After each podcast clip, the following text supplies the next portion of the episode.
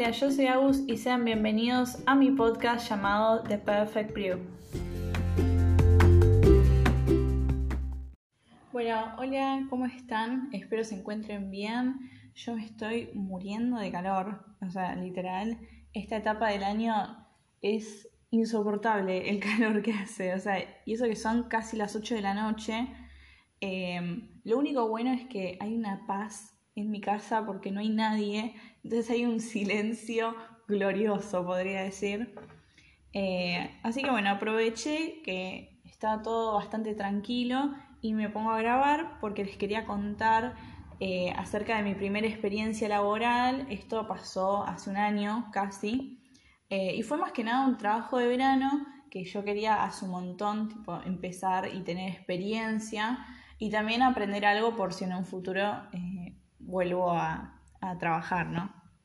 Bueno, cuestión que yo tenía 17 años y como estaba buscando eh, algún lugar para empezar a trabajar, no sabía muy bien dónde, entonces la típica es empezar a mandar el currículum a eh, lugares de comida rápida, cafeterías, casas de té. Y hace muchos años eh, hay una casa de té por mi zona eh, donde es muy especial para mi familia, mis papás, porque ellos celebraron su fiesta de casados hace muchos años ahí. Y ese lugar tiene como 40 años de experiencia, por decir así, que están. Eh, y es un lugar súper lindo. Yo desde chica que voy ahí a merendar, a cenar. Entonces como que más básicamente se conocen, son amigos. Y yo dije, bueno, estaría bueno empezar ahí por suerte se dio y se unieron los astros que necesitaban ceras para empezar a trabajar por ese periodo.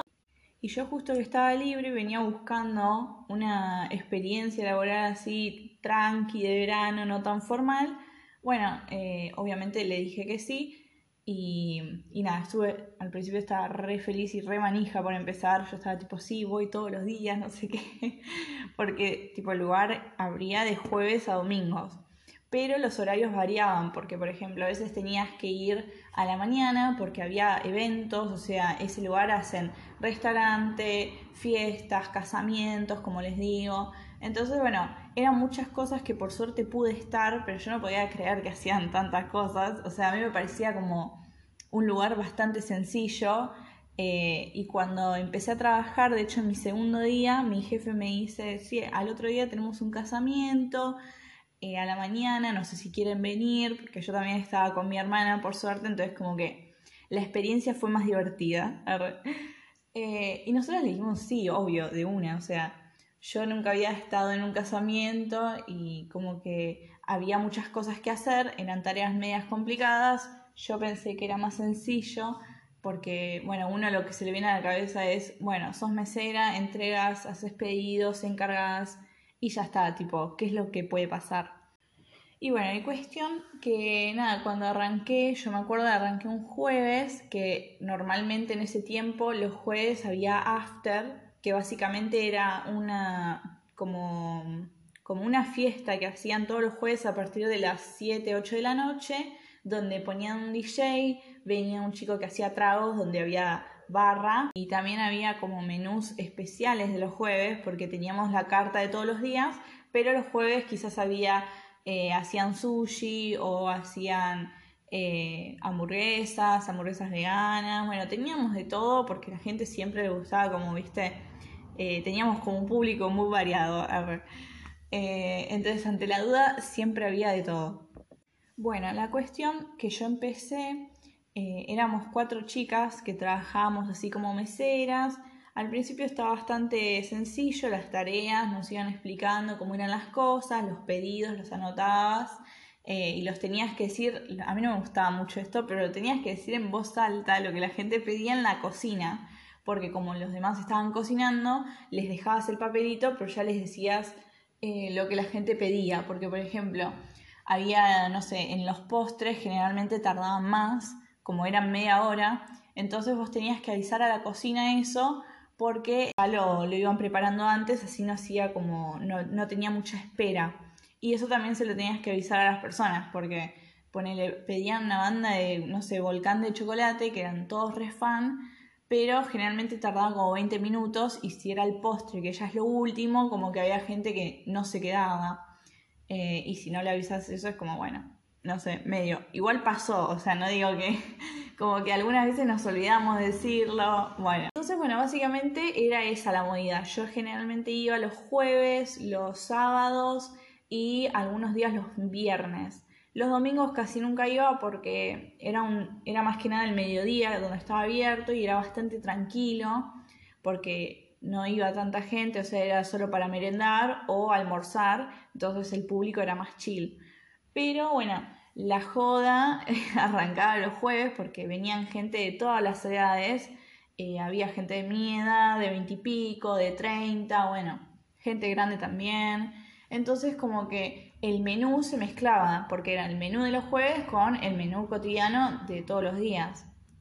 Y nunca faltaba la gente que te decía, tenés esto, ¿qué me recomendás?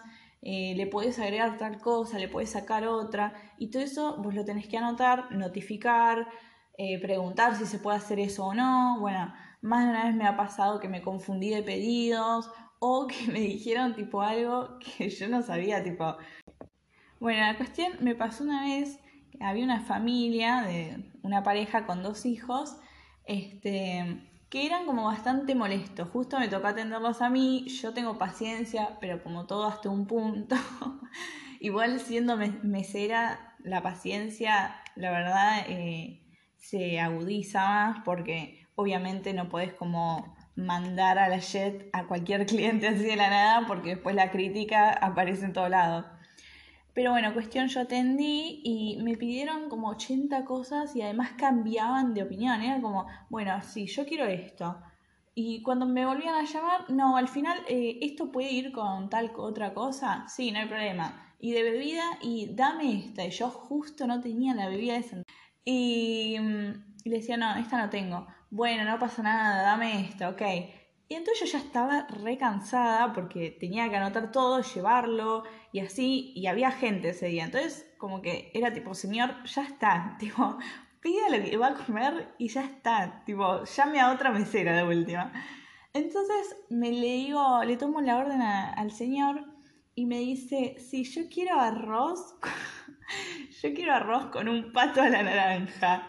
Y yo tipo, yo no podía creer. Cuando escuché eso, como que por suerte, bendito sea, tenía el barbijo puesto, entonces como que mi sonrisa no se vio, pero yo noté pato a la naranja, chicos, yo no puedo creer.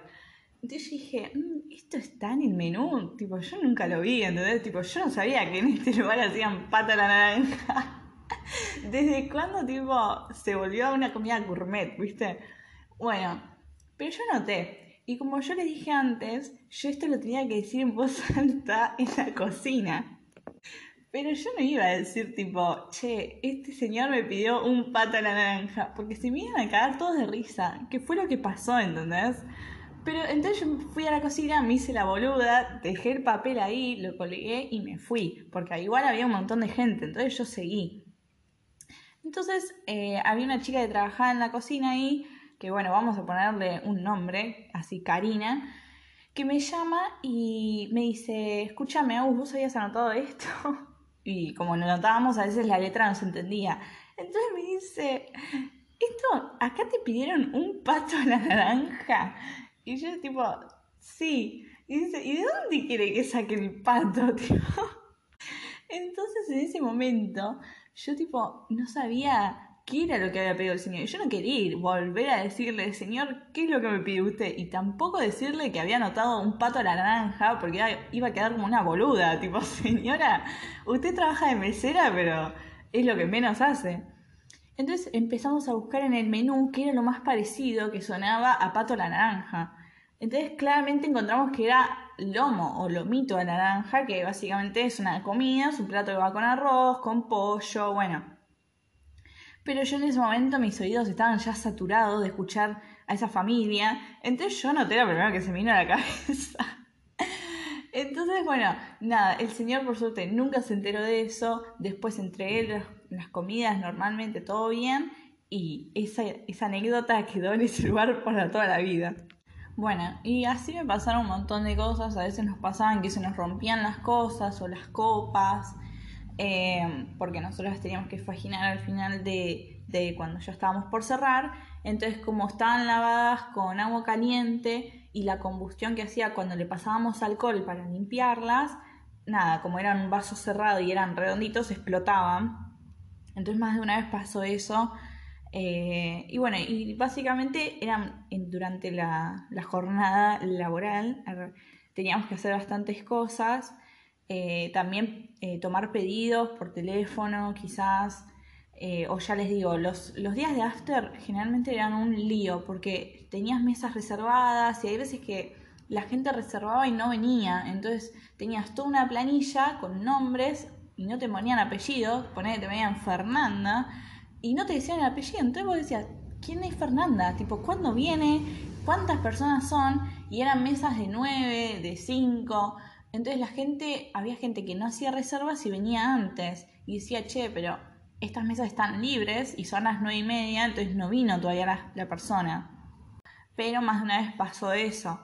Entonces, eh, cuando pasaba que había mucha gente, teníamos que meter a algunas personas en el restaurante, que era la parte de adentro, otra en la parte principal, que era también adentro, pero como era verano, a todo el mundo le gustaba estar afuera, que era tipo súper lindo porque tenía como mesitas, velas, era un lugar súper aireado y en esa zona había mucho verde. Eh, lo que menos me gustaba era que cuando me tocaba eh, un cliente eh, que era adulto, una pareja grande, porque siempre pedían, la, gente grande siempre pide vino, champán, y yo, yo no sé abrir un champán, tipo, tengo 18 años no puedo abrir una botella de champán. Y bajo presión, menos, o sea. Em, y, o sea, imagínate, yo había empezado con 17, no sabía destapar una sidra, entonces como que me pedían un chardonnay, no sé qué cosa un Malbec de no sé qué año, un... Eh, bueno, todo así. Entonces yo medio que me mezclaba porque también tenés vinos grandes, vinos chicos, esto, el otro, y tenías tú una carta especial que era la última de vinos y cuando yo veía que el cliente iba a la última hoja, yo tipo puteaba los cielos porque yo no me gustaba. Entonces le decía a la, a la, señora o al señor que me señale cuál es el vino que iba a pedir, porque a mí me decís el nombre y yo era como Doris, tipo yo llego a, a pedir, eh, a decir la orden y ya me olvidaba cuál era lo que me había pedido. Entonces como que no da volver y decirle, che, ¿qué era lo que pediste?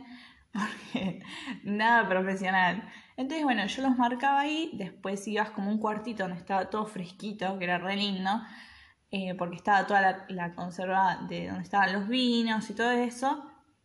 Entonces como que en un principio sí me ayudaba a mis compañeras que ya estaban hace tiempo trabajando ahí, pero bueno, más de una vez me tocó tipo ir a la mesa, tener que abrir un vino, eh, destapar algún champán y bueno, y te dan como el, el destapa corcho o el de sidra, todo eso más que nada poner el de vino que era cerrado, que primero lo tenés que cortar, después clavar y sacar. Bueno, entonces yo tengo brazos de fideos, o sea, no, no me pidas más que eso. No me pidas más que abrirte una Coca-Cola.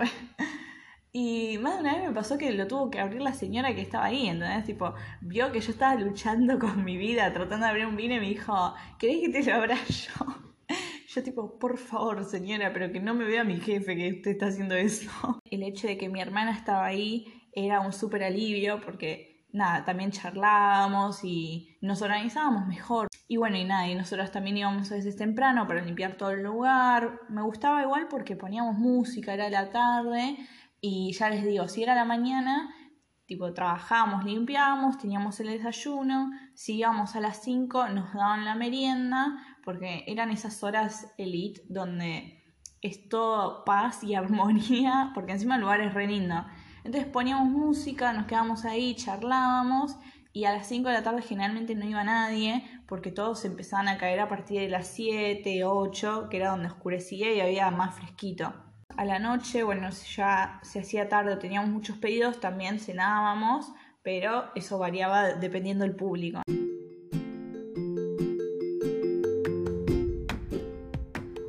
gustó el episodio del día de hoy, me ayudaría muchísimo compartiendo y siguiéndome en el podcast en Spotify como The Perfect Brew.